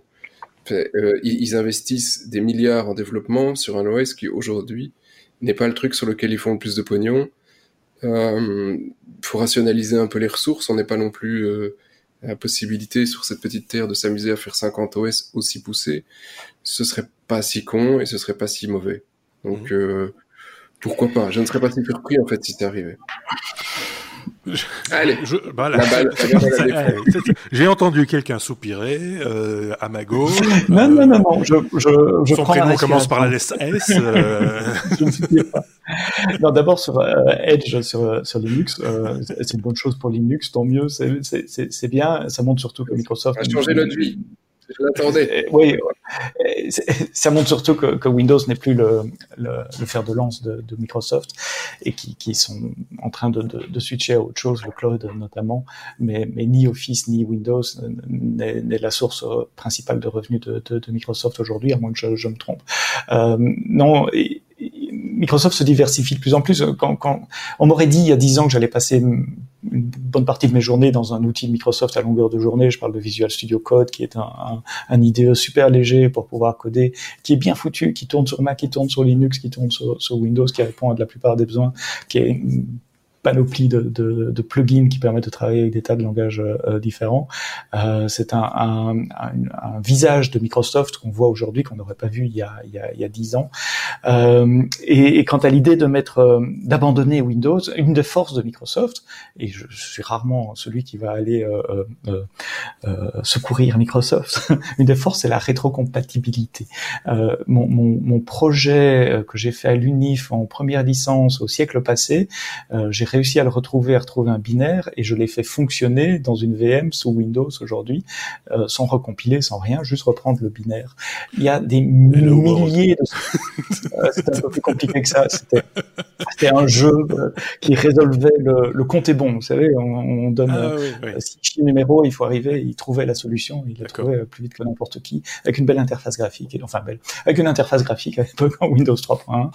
Euh, mais c'est pas de ça que j'en ai parlé, c'est, euh, je, je, perds le fil euh, de, de, de mes idées, oui. Euh, il y a, y a des, des, millions d'entreprises qui dépendent aujourd'hui de macro euh, VB qui ont été écrites euh, au siècle passé et qui font encore tourner. Et c'est une des forces de Windows, c'est que c'est rétro-compatible. C'est aussi un de leurs poids. C'est ça qui fait que c'est difficile de faire évoluer. Mais, mais une application Windows 3 aujourd'hui, elle tourne encore sur un Windows, je sais pas quelle version ils sont maintenant, 10 quelque chose. Euh, et donc faire table rase du passé, à moins qu'il le fasse intelligemment à la Apple en mettant une VM intégrée et transparente qui démarre automatiquement l'OS sans qu'on s'en rende compte, ce que ce qu'Apple avait fait avec Rosetta, ce qui, ce qui s'apprête encore à refaire ici, euh, pour garder la rétrocompatibilité pendant de longues années, ça risque d'impacter quand même le business, non pas de Microsoft, parce que peut-être qu'ils s'en foutent, mais de, de, de, de milliers de, de, sociétés qui utilisent encore des PC et, et des vieilles applications Windows. C'est une bonne nouvelle pour toi tu peux prendre ton logiciel, tu peux arriver sous Linux et je te promets qu'il démarre. Hein. Alors, il y a un petit logiciel qui est magnifique. Avec, euh, avec Wine et des trucs comme ça. Avec Wine. Et ils ont une, une, une compatibilité Windows avec, euh, qui, est, euh, bah, qui est exceptionnelle. Et c'est fait par des gars qui ne sont pas de Microsoft. Donc, effectivement, si on n'est pas à 99 y compris avec des choses un peu pointues. Alors, je vais pas citer l'exemple du jeu. Ils ont même moyen de faire tourner même un Office. Sinon, les jeux fonctionnent sans problème. Et, tu peux même faire tourner Office prévu pour Windows. Et Dieu sait si Office, Microsoft s'est lâché mhm. pour faire euh, des intégrations avec le système. Office tourne sous Linux avec Wine. Avec Wine. Euh, donc, c'est jouable. C'est une question de volonté. Il manque pas des, des, des milliards d'investissements pour que Wine puisse faire tourner tout logiciel Windows. Mhm. euh, donc, c'est jouable. Un terme à la guerre du desktop, la fameuse, c'est une des guerres informatiques qui serait terminée. Point. Il restera encore les browsers. Mais oui, mais parce que c'est vrai que, quand tu quand tu vois ce qu'ils investissent dans le cloud et des choses comme ça, euh, c'est peut-être là qu'il y a que le combat est amené. C'est sur ces outils-là plutôt, me semble-t-il. Euh, et, après, et après que ça passe par un navigateur Edge ou que, que sais-je, eux, ça ne les concernera plus euh, à un moment donné. Pour rejoindre Sébastien, enfin, ce, Sébastien. Ce, Sébastien. Mais le, message là, c'est que le desktop est moins important, relevant, comme on dit en anglais, qu'il y a quelques années. Maintenant, la guerre de l'interface, elle est euh, sur ces appareils. oui, elle est plutôt sur les, smartphones. Ouais, mais là, Microsoft, il a perdu. Hein. Oui, c'est ah, oui, il a... ouais, Ça, c'est... Il lui faudra du temps avant de s'y remettre. ça, va, ça, va, être un peu plus compliqué. Ou alors, il faudra leur ouvrir beaucoup de portes. Hein. ça, va être, ça va être difficile. Est-ce qu'on a épuisé ce sujet? Je tiens à signaler que la news euh, euh, telle qu'on l'a relayée, puisque c'est une revue de presse, c'était une fois de plus, j'ai presque envie de dire, c'est à peu près chaque semaine, on a une news qui est issue euh, du, blog de Corben, et il faut le saluer aussi, ceux qui, pondent les news sur lesquels nous basons les sujets de notre revue de presse hebdomadaire. Voilà qui est dit. On peut passer à la lettre suivante. Ça, ça m'a amusé. Euh, enfin, tout m'amuse, hein, mais euh, enfin beaucoup de choses en tout cas. C'est la lettre S comme statique. C'est le, le, retour, un peu, j'ai envie de dire, j'y mets des guillemets, hein, euh, de, des sites web statiques qui ne le sont pas vraiment en fait. mais, mais un proxy quoi. oui, c'est un peu ça. Euh, mais, tu vois, l'hébergement de base, comme on l'avait euh, au début, qu'on pondait des, pages HTML euh, euh, dans le bloc-notes et qu'on envoyait ça comme ça et que ça marchait tout de suite, machin, ça revient un peu. Oui, et c'est toi qui as levé cette news, Marc, et je me suis permis de la, la, la, prendre parce que ça, ça, ça résonne et ça fait écho à ce que je vois chez mes clients toutes les semaines. D'ailleurs, on en a touché un mot euh, dans un des derniers épisodes où j'étais avec Xavier, je crois. On parlait d'hébergement euh, statique. Donc un site web, c'est quoi? À la base, au, début, on parle euh, d'il y a plus de 30 ans, c'est de l'HTML, donc un langage de markup avec des balises qui définissent la structure du texte, sur lequel on a rajouté un langage de, de, style sheet pour pouvoir donner une couleur, une police de caractère, sans, en séparant le fichier de, de format du fichier de de, de très globalement. Très vite, si je vais pas refaire tout l'historique du web, je crois que Sébastien s'endort de, côté. Euh, très vite, on s'est dit on va générer ces pages web de façon dynamique, donc on va faire tourner des process sur un serveur. Euh, moi, je vais taper mon URL et plutôt que euh, me rendre un fichier qui a été généré avant, qui était peut-être euh, tapé manuellement avant, ben, ce fichier va être généré dynamiquement par une application qui va se déclencher sur le serveur, qui va aller chercher des informations dans une base de données, par exemple. Quand vous consultez votre compte en banque, c'est à peu près, c'est pas une base de données, mais enfin si c'est une base de données, mais c'est enfin bon. bref, euh, la page est, constituée dynamiquement euh, pour vous. Et là, depuis quelques années, on voit un retour au, au site web statique, sauf qu'ils sont pas vraiment statiques évidemment.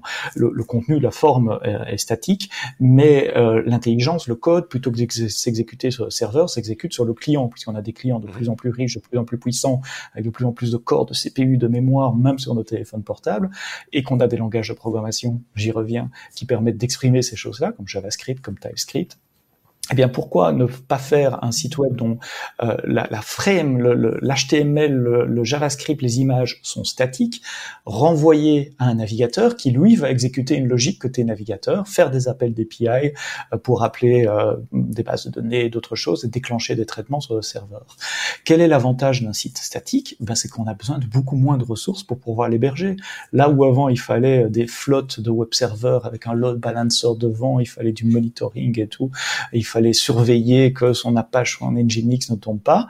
Un site web statique, ça s'héberge dans le cloud aujourd'hui pour peanuts, même demi-peanuts, parce que ça coûte quasiment rien. Euh, c'est quelques fichiers HTML, des vidéos, des, des, des style sheets qu'on met. Euh, euh, j'ai pas envie de citer de marque parce que parce que j'ai un conflit d'intérêt là, mais mais chez les grands hébergeurs euh, cloud euh, pour, pour deux fois rien, où on paye quelques centimes par gigabyte par mois, et ces, ces services-là joue le rôle en quelque sorte de web server. Donc si on leur demande gentiment un fichier euh, index.html, il va le rendre comme si c'était un, Apache qui tourne sous, Linux. Donc du coup, comme, ces services sont conçus pour être extrêmement scalable et très disponible, il n'y a plus besoin de load balancer, de monitoring. Votre site web est toujours up et la logique s'exécute côté client. Donc vous ne devez plus investir dans des centaines de CPU côté serveur puisque la logique ça va s'exécuter sur le poste du client et donc c'est, on va utiliser les cycles CPU euh, euh, du client. Alors il, existe des tas de, de, d'outils pour générer des sites web euh, statiques. Euh, moi j'utilise beaucoup Hugo, il y a Jekyll aussi qui est écrit en Ruby, il y a Hugo qui est écrit en Go. ce sont des, il y a Notepad, VI fonctionne bien aussi, mais ce sont des, ce sont des outils qui, qui vous permettent de définir des templates HTML et puis des. Ça fait aussi des, des années que j'avais. Désolé. Donc avec, avec Go ou avec Jekyll, vous définissez les templates euh, qui sont l'HTML, etc. Euh, et puis votre contenu, vous le définissez dans des fichiers de texte, souvent dans un format Markdown. Euh, et ces outils font la fusion de votre contenu et de votre HTML pour générer un site web entièrement statique, fait de style sheet, fait de, euh, de, de, JavaScript et de euh, d'HTML. Et puis évidemment, vous devez écrire la partie euh, JavaScript. Et ça, il y a aussi il y a des tas de frameworks. Il y a Angular, sponsorisé par Google. Il y a euh, React qui a été inventé par euh, par Facebook, euh, puis il y a des librairies comme Firebase de Google, comme Amplify d'Amazon Web Services, qui permettent justement d'intégrer des services cloud, qui permettent d'appeler des API, de faire du stockage extrêmement facilement depuis le JavaScript qui tourne dans votre browser. Et, voilà, je travaille avec des, avec des startups et des grandes entreprises et je vois bon, les startups évidemment, parce qu'elles voient l'intérêt en termes de, de coût de, de, hosting, mais aussi des grandes entreprises passer de plus en plus à ce genre de, de technologie-là. Et donc, comme Anonymous avant, euh, c'est pas un, fait d'actualité, c'est plutôt une, une tendance qu'on oui, observe. Et, il faut quand même compter aussi sur euh, la, la multitude de petits, tout petits, de micro sites web qui sont souvent réduites à une simple landing page, comme on dit maintenant, hein, euh, la, la, page de, du, du, docteur machin ou du dentiste truc muche ou du coiffeur machin, etc., qui n'a pas absolument pas besoin d'un serveur euh, dynamique ou Apache ou totalement overkill, mm-hmm. parce que eux, ils ont une page HTML bien dure, peut-être avec une petite CSS sur le côté éventuellement, et, qui change deux fois par an, et qui change deux fois par an. Ils en sont très contents, mais en même temps, ça leur ça leur donne une présence sur le web qu'ils n'avaient pas précédemment. Euh, voilà. Et ça, il y en a quand même un paquet euh, sur le web qui sont, qui, qui, la majorité sans doute, qui sont hébergés sur des serveurs qui, qui servent à rien quelque part et qui consomment de l'énergie pour rien. Euh, Sébastien, un truc sûrement à rajouter là-dessus, il va tout nous démolir. Nous, on fabrique des châteaux de sable, on s'amuse comme des, des, petits fous avec notre pelle et notre râteau. Je suis pas d'accord. Et, et, lui, il saute dedans à pieds joints. Voilà. Non, il y, a un truc qui est amusant dans, dans, dans, dans l'histoire, c'est que, euh, alors, à, l'époque de nos parents, euh, l'informatique, c'était euh, des terminaux sur un mainframe. Et puis, il y a une société qui a un écran vert tout moisi. Une société, IBM, qui se dit, on va faire le personal computer. Et donc, plutôt que d'avoir une intelligence centrale et des terminaux stupides, on va faire des terminaux intelligents. Euh, et puis euh, l'histoire redevient en disant, bah, oui, en fait, les terminaux, finalement, on va mettre des serveurs Internet, c'est magique, et euh, les terminaux, bah, c'est des navigateurs web qui sont stupides. Voilà, c'est mieux qu'un terminal vert, mais c'est voilà un rendu d'une page web et un serveur intelligent. Et maintenant, on en revient finalement à bah, euh, on va faire des serveurs peut-être stupides et des terminaux intelligents. Euh, et en fait, là, tu vois, le, truc boucle, hein, l'histoire boucle, euh, mais euh, c'est pas forcément négatif. Hein, c'est juste pour dire qu'il y a un cycle. C'est pas c'est pas nouveau, ça s'est fait, ça se refait, et c'est un cycle assez naturel dans dans, dans la tech. Euh, et euh, bon, j'ai quand même un petit truc sur lequel je vais râler. JavaScript, c'est quand même un des seuls langages, ah, peut-être pas le seul, mais où quand tu fais 1 plus 1, une chance sur deux, le truc il te répond 11. Hein, euh, donc quand il te répond 11, 1 plus 1, t'es quand même un peu euh, un chocolat. Euh, mais je suis assez content. Oui, hein. c'est que il y a des, il y a un avenir positif qui nous permet de se dire qu'un jour JavaScript ce sera fini euh, grâce au WebAssembler, WebASM, qui effectivement là te permet d'utiliser n'importe quel langage. C'est drôle, hein, tout le sujet se suit et se ressemble dans ce truc. Oui. Et donc, tu, tu vois, très cohérent. On, on, donc là, tu peux utiliser n'importe quel langage euh, que tu connais, que tu maîtrises, un langage typé, fort, euh, et euh, compilé sur un truc euh, bah, en langage machine, proche de la machine, qui lui est alors après euh, analysé par le navigateur euh, dans la sandbox du navigateur. Et là, tu, tu arrives effectivement avec bah, tous les environnements que tu peux utiliser pour faire quelque chose en, en desktop. Alors, il faut pas croire que c'est juste de la science-fiction. Recherchez le WebASM et aller voir ce qu'a fait Autodesk, par exemple. Alors, il n'y a pas un AutoCAD qui est complètement fonctionnel en WebASM, mais euh, ils ont quelques tools à eux. Et en fait, c'est assez euh, impressionnant parce que quand on ouvre son Chrome ou Firefox, on lance le truc et on a l'impression d'avoir un programme euh, Windows ou, ou, SX qui tourne réellement dans, mmh. dans le navigateur. Et c'est réellement ça. Et ils ont pris un, un programme desktop et l'ont compilé du WebASM.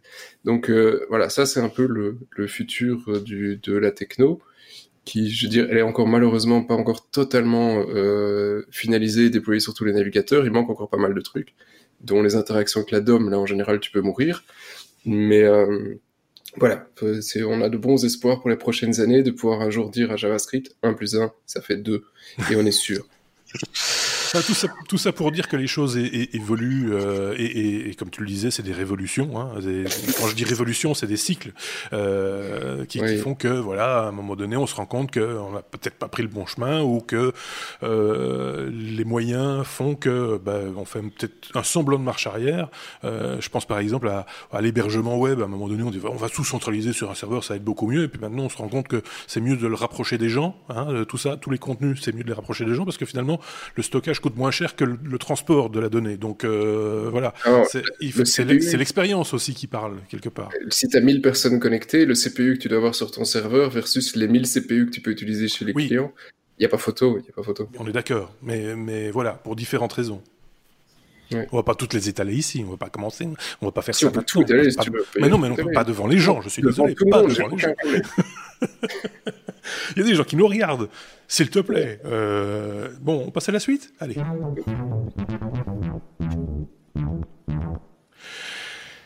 Y2K38, ce sera le mot qu'il faudra euh, taper pour nous indiquer que vous êtes bien arrivé euh, à la 60, non, 70, 73e minute, les amis. Ou je me trompe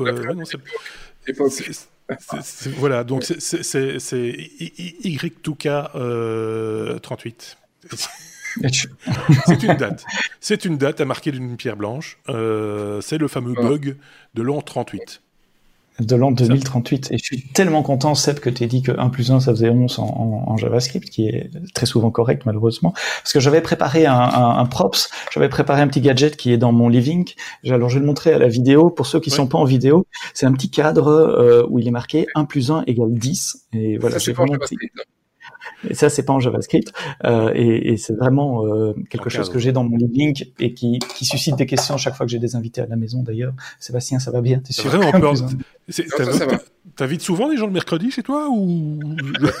Oui, on, on, parle ensemble. J'organise des dîners assez régulièrement. tu, peux, tu, peux, venir si tu veux. Non, ça va. Alors pourquoi 1 plus 1 égale 10 Parce qu'effectivement, le bug de l'an 2038, c'est un bug dû au binaire, encore une fois. Et en binaire, 1 plus 1 est égal à 10. Vous avez tous connu le bug de l'an 2000, parce qu'on codait euh, les chiffres en décimaux, en décimal, pardon, sur euh, deux positions, donc 99, euh, enfin 98, 99, et puis ah, on arrive à 00, avec plein de codes qui faisaient des, des différences entre deux dates, en faisant, bah, pour savoir combien de temps il y a entre 1999 et 1998, on fait 99 moins 98, et ça fait 1, il y a un an entre les deux. Pas de bol, combien de temps il y a entre euh, euh, l'an 2000 et 98 ben On fait 0,0 moins 98. et hop, on se retrouve à moins 2, à, non, à moins 98, pardon. Et donc, euh, c'était le bug de l'an 2000. Ce qui est bien avec un podcast, c'est qu'on peut revenir un tout petit peu en arrière et remettre, refaire play. Si on veut vraiment se faire beaucoup de mal, hein, on peut le faire. eh bien, il y a le même problème avec euh, l'an 2038 parce que euh, nous, on compte en décimale. Et effectivement, on a eu un changement de millénaire euh, il n'y a pas longtemps, un changement de siècle également. les ordinateurs en interne, beaucoup d'ordinateurs Unix, et j'ai dit plus, plus tôt dans le, podcast que la plupart des ordinateurs de ces planètes tournent sous une formule de, de Unix ou quelque chose qui ressemble comme Linux ou d'autres choses, mais ils comptent le temps bah, Linux, c'est pas, c'est pas Unix. On peut refaire, on peut refaire l'historique de Unix et Linux, mais Linux, c'est pas, pas Unix. là, j'ai piscine après. Je, je... et, et, GNU is not Unix d'ailleurs. comme, comme mais donc les, les ordinateurs, euh, Windows, je sais pas. Tiens, bizarrement, je suppose que ça doit exister sur Windows également. Mais ils comptent le temps en nombre de euh, secondes ou millisecondes, nanosecondes, peu importe, depuis le, le début des temps de l'informatique, mm -hmm. depuis qu'Unix existe, donc depuis le 1er janvier 1970, 1970. Et il se trouve que en 2038, euh, il y aura 4 milliards de secondes et des poussières qui nous sépareront euh, du 1er janvier 1970 et que 4 milliards, c'est la limite maximum qu'on peut coder sur un entier 32 bits non signés. Euh, S'il est signé, ça va de moins 2 milliards à plus 2 milliards. S'il n'est pas signé, on a à peu près 4 milliards et des raouettes, comme on dit par chez moi, de euh, valeurs euh, de valeurs différentes. Et donc on va avoir un, ce qu'on appelle un overflow. Donc il y aura plus assez de cases pour écrire les chiffres. C'est comme sur, sur, sur, votre carnet de chèques, si vous en avez encore. S'il y a 6 six, six, six, cadres pour mettre des chiffres et que vous voulez écrire euh, un chiffre avec 7 chiffres, bah, euh, ça, ça, dépasse. Et, et quand ça dépasse, ça, bah, ça va plus. Ça dépend. Et donc en 2038, tous les systèmes qui tournent encore sur des euh, sur du 32 bits euh, risquent d'avoir un problème avec la date. Et notamment les file systems, euh, il y a beaucoup de file systems, dont XFS, dont X4 qui utilisait euh, dans les structures internes des file systems les, un pointeur de 32 bits, enfin un espace de stockage de 32 bits pour stocker la date des fichiers. Et euh, c'est ce bug-là qui a été corrigé, en tout cas pour XFS. Et donc on est loin d'avoir une correction globale de tous les bugs de l'an 2038. Mais pour XFS qui, Sébastien me dira si je ne me trompe pas, un des file systems les plus euh, les plus populaires sur euh, Linux. Euh, on, on, est passé de 32 à 64 bits pour stocker la date, et donc on est encore bon pour quatre siècles. On se retrouvera pour euh, le prochain épisode des technos en l'an 2438 pour parler du bug de l'an 2438. Si quelqu'un peut aviser qui a du temps devant lui, je pense à, Xavier qui nous regarde, s'il pouvait nous calculer le, quel épisode ça fera. Euh, en 2486. Je serais, intéressé de savoir à quel. D'abord, ce sera plus moi, euh, je pense. Je ne serai plus la présentation parce que j'en aurais sans doute eu marre à un moment donné. mais mais euh, quatre siècles quand même, enfin même plus que ça. Enfin euh, voilà, c'est là on est tranquille en fait. Non. Ah. Je pensais qu'on avait fini. non, non, on est tranquille. Euh, ils, ont, ils sont toujours en train de corriger des trucs. Là, on parle de quelques modifs euh, au niveau du file system. C'est très bien. Il euh, n'y a pas que ça hein, sous Linux. les, enfin, il y a encore pas beaucoup plus, et pour moi, il y a beaucoup plus de, de, programmes qui utilisent et qui auront le problème en 2038 que ce qu'on a eu sur l'an 2000. L'an 2000, ça a été survendu. Et il y a des, rien, en fait. de, de, boîtes qui se sont faites des, ah oui, bah oui, il y en a eu. L'an 2000, en matière d'informatique, avec tout ce que tu nous as expliqué, c'est pas parce que c'est un chiffre rond que pour autant ça pose un problème technique. Non, mais il a fallu vérifier des milliers de systèmes, et c'est parce qu'il y a des milliers de gens qui ont travaillé. Ah, moi, j'ai connu des gens qui n'ont pas dormi. Des heures, euh, que, que, ça a marché à peu près, à peu près correctement, sans catastrophe majeure. Je viens de dire une grosse connerie. enfin, quand, je dis au, réveillon, il y a des gens qui n'ont pas dormi, il y en a plein qui n'ont pas dormi, mais je veux dire, il y, a, des gens qui ont travaillé ce soir-là. Je veux dire, c'est ça que ça, ça, ça, ça, a eu un coût énorme, hein, ça c'est clair. Je suis d'accord avec Sébastien de celui-là risque d'être beaucoup plus grand et beaucoup moins grand public aussi. Maintenant, d'ici 2038, c'est quand même dans 18 ans, combien de machines 32 bits il y aura encore euh, en, 2038 ah. enfin, Combien de machines? Alors peut-être pas en desktop, et encore, hein, 18 ans, pourquoi pas? J'ai toujours, euh, nous on voit toujours des clients euh, avec des machines sous Windows XP qui disent c'est nickel, j'ai installé hier, je suis encore parti pour 20 ans. Donc euh, je serais pas fondamentalement étonné, ou encore des commerçants qui travaillent avec la, des, des Casio, tu vois, et qui disent non non mhm. Donc, des, mecs qui installent les machines et qui les prennent 40 ans, ça, ça m'étonne pas.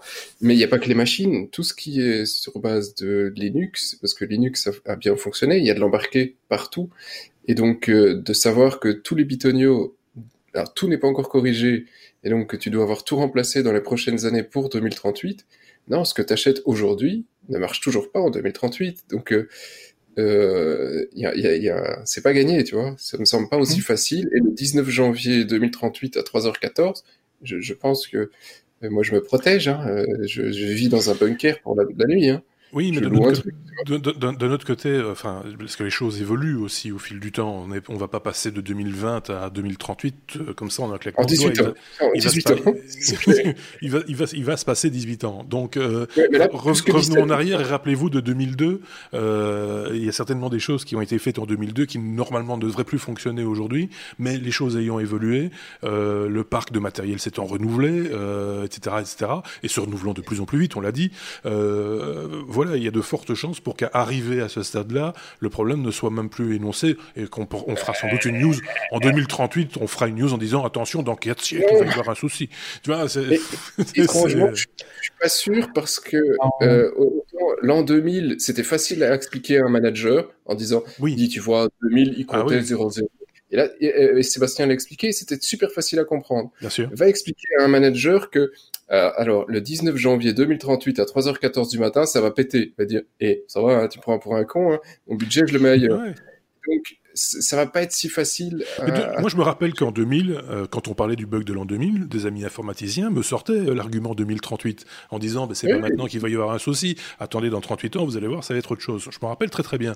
Et là, effectivement, c'était un truc inaudible pour la majorité des gens qui devaient mettre la main à la poche pour payer les techniciens, etc. En se disant non, non, c'est maintenant que ça se passe, je suis prêt à payer.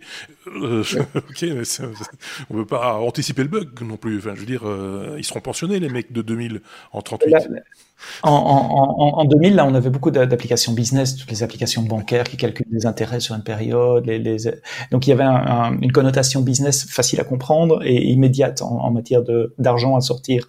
Ici, c'est beaucoup plus sournois parce que c'est des appareils qui vont arrêter de, de fonctionner. C'est pas nécessairement l'application, l'application de gestion, l'application, euh, l'app sur nos téléphones, mais euh, comme l'a dit Seb, ce sont des appareils connectés, des caméras, des trucs euh, où il y a un tout petit peu d'électronique, un, un, minimum de CPU, encore en 32 bits, qui dépend du temps pour une raison ou une autre, qui vont s'arrêter de fonctionner correctement. Quelqu'un me demandait sur. C'est important ce que tu viens de dire, euh, Sébastien, deux secondes. quand tu dis ça va arrêter de fonctionner correctement, ça veut dire qu'ils vont encore fonctionner, mais avec des défauts, ou ils vont arrêter de fonctionner complètement? C'est important. Ça dépend. non, ça dépend de ce qu'ils font avec les dates et, de, ce qu'ils ont, de, ce qu'ils ont besoin. Pour, pourquoi est-ce qu'ils ont besoin d'une date ou c'est ça. Voilà. Ça, dépend de l'utilisation de la date. Il y a des trucs qui vont planter, il y a des trucs qui vont continuer de fonctionner parce qu'ils n'ont pas de date, euh, et puis il y a des trucs qui vont partiellement fonctionner euh, en fonction de, de leur utilisation ou non de, date. On a intérêt quand même à mettre. Pardon? On a intérêt à demander à Benoît quand même qu'il mette tous les avions au sol oui, c'est pour ça que je posais la question, parce que les ascenseurs, les avions, les ambulances, euh, les hôpitaux, enfin le matériel hospitalier, etc. Il faut quand même y penser aussi, parce que moi je me rappelle, en 2000, je, je connaissais quelqu'un qui travaillait, je pense, dans un hôpital euh, à la maintenance euh, technique des, des, des appareils, il était de garde pour, parce qu'il y avait des gens qui sortaient de salle d'op et des trucs comme ça, parce qu'ils ne savaient, enfin, même en faisant toutes les analyses possibles et imaginables, ils n'arrivaient pas à s'imaginer, euh, en tout cas les boss n'arrivaient pas à s'imaginer qu'il ne puisse rien se passer. c'est euh, quand même un peu, un peu, particulier comme démarche, mais c'est comme ça. Euh, Est-ce qu'on a fait le tour de cette question euh, l'un ou l'autre? Non, tu voulais rajouter un truc. Oui, je veux être très précis sur la valeur exacte, euh, parce que j'ai dit 4 milliards et des raouettes. Donc c'est 4 milliards 294 millions 967 295 en euh, 32 bits non signés, donc entre entre euh, 0 et cette valeur-là. Et s'il y a un signe, donc si ça, ça va de moins 2 milliards 147 millions 483 1647. Ce sera l'épisode 24 507. Si tu veux de la, précision, c'est aussi le 19 janvier 2038 à 3h14 et 7 secondes. À 6 ah. secondes, t'es bien. Ouais. Jusque-là, tout va bien. Jusque-là, tout, tout, tout, va bien. Et comme euh, le dit aussi euh, notre ami Picabou, euh, tout ça, c'est de l'obsolescence programmée. oui. ça, on n'y peut rien. c'est comme ça. Ok, bon, ben, qu'est-ce que vous voulez qu'on rajoute encore un truc là derrière? Moi, je pense qu'on a, on a, on a bien bouclé cet épisode 276. Le jogger, par exemple, qui, qui a fait son jogging en nous écoutant, à mon avis, là, est bien essoufflé, bien usé. Il a perdu les calories, euh, toutes les calories qu'il fallait. Donc euh, euh, tout le monde est tout le monde est content de ce côté-là. Et puis ceux qui n'avaient pas beaucoup de temps, bah, vont reprendre la lecture à un moment donné, vont le consommer petit à petit dès, qu'ils en auront un petit peu l'occasion. Et c'est bien comme ça aussi que ça fonctionne, que ce soit sur YouTube ou en podcast d'ailleurs. vous avez bien retenu les deux mots hein, qu'il fallait nous, nous, nous, envoyer en commentaire. C'est juste pour s'amuser un petit peu, hein, mais si vous avez des commentaires intelligents ou des choses à apporter de votre expérience personnelle ou des liens vers euh, d'autres sites, etc. N'hésitez pas à nous le faire savoir. On aime bien. Euh, ça commente euh, sous, sous, la vidéo ou dans, dans, le blog et ça, ça, nous va bien aussi. Merci aux deux Sébastien et on va se dire donc à, certainement à, très bientôt. Merci à ceux qui nous ont un petit peu suivis sur Twitch puisque je le rappelle, nous testons pour l'instant cette solution de live streaming via Twitch et donc on n'en fait pas de, de grands battages médiatiques. Hein. On n'a pas encore parlé au journal de TF1 par exemple, ça viendra peut-être un jour, mais en attendant, c'est amusant de se dire que ça fonctionne plutôt pas mal et que ça nous permettra euh, d'augmenter un petit peu l'interactivité dans un hors-série tout à fait spécial qu'on est en train d'imaginer, en tout cas, de préparer, pas encore, mais d'imaginer, ça c'est sûr. Merci à tous les deux, merci à vous et, euh, n'oubliez pas, hein, les pouces, les étoiles, les machins, abonnez-vous. À très bientôt. Salut